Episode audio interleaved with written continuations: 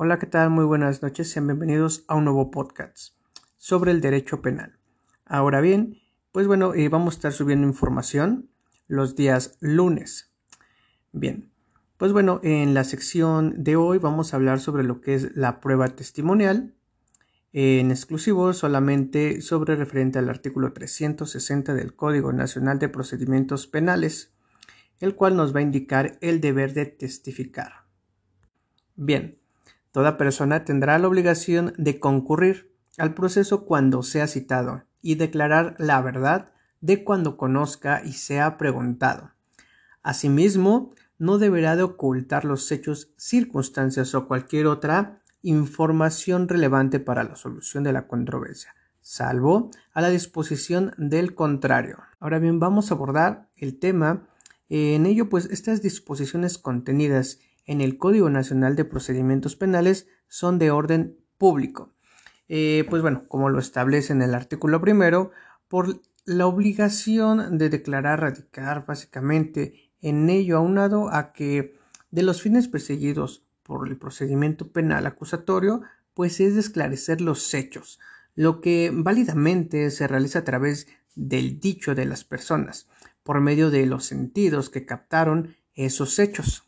Ahora bien, pues en este orden de ideas debe de decidirse que toda persona deberá concurrir a declarar de cuando conozca, se le haya preguntado para cuál eh, se ha implementado lo que es esta serie de mecanismos encaminados a lograr lo que es la comparecencia de los testigos luego de haber sido citados. Claro está. Es bueno. Eh, para ello, pues debe de entenderse que para ser citado debió de ofrecer un testimonio por alguna de las partes, el cual tendrá ser idóneo y además de utilidad para hacer la confirmación o robustecer lo que es la teoría del caso que llegase a formular cada una de ellas pues de lo contrario no, no se nos traerá lo que es la utilidad para los fines perseguidos, para los oferentes en todo caso.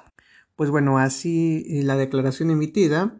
ya sea por forma, no sé, espontánea, a través del interrogatorio o contrainterrogatorio, pues esta contendrá lo que es la verdad y no deberá de ocultar los hechos, circunstancias o cualquier otra información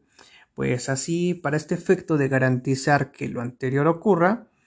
eh, pues bueno, el legislador esto introdujo lo que en la práctica se conoce como lo que es la protesta de ley. Pues en esto, en el cual se requiere a lo que es el deposado, eh, pues bueno, para ello que conduzca con lo que es la verdad, en lo que es en el desarrollo íntegro de la diligencia. Y bueno, también así advierte lo que son estas penas, pues tanto de la prisión o como la multa, en el cual, bueno, se encuentran estipuladas en el artículo 247 bis del Código eh, Penal Federal, para en este caso en el cual conduzca, pues con lo que es esta, la mendacidad de, de este.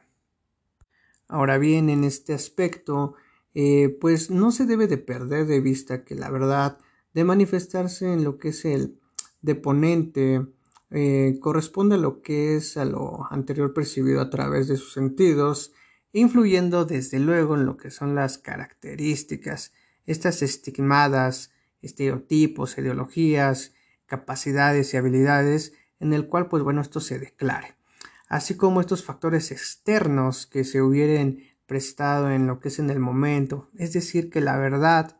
en, la realidad apreciada desde su propia priori óptica, pues bueno, eh, para esto es la narración de los hechos, pues esto pudiese variar respecto a otro, no sé, deponente, circunstancias que debería de ponderizar o el juzgador en todo caso. Pues bueno, esta abstención de declarar también se hace patente en este artículo y de una forma especial y directa en la cual pues bueno recae las personas que llegan a declarar por los hechos en los cuales se les pudiera este, fincar eh, la responsabilidad penal.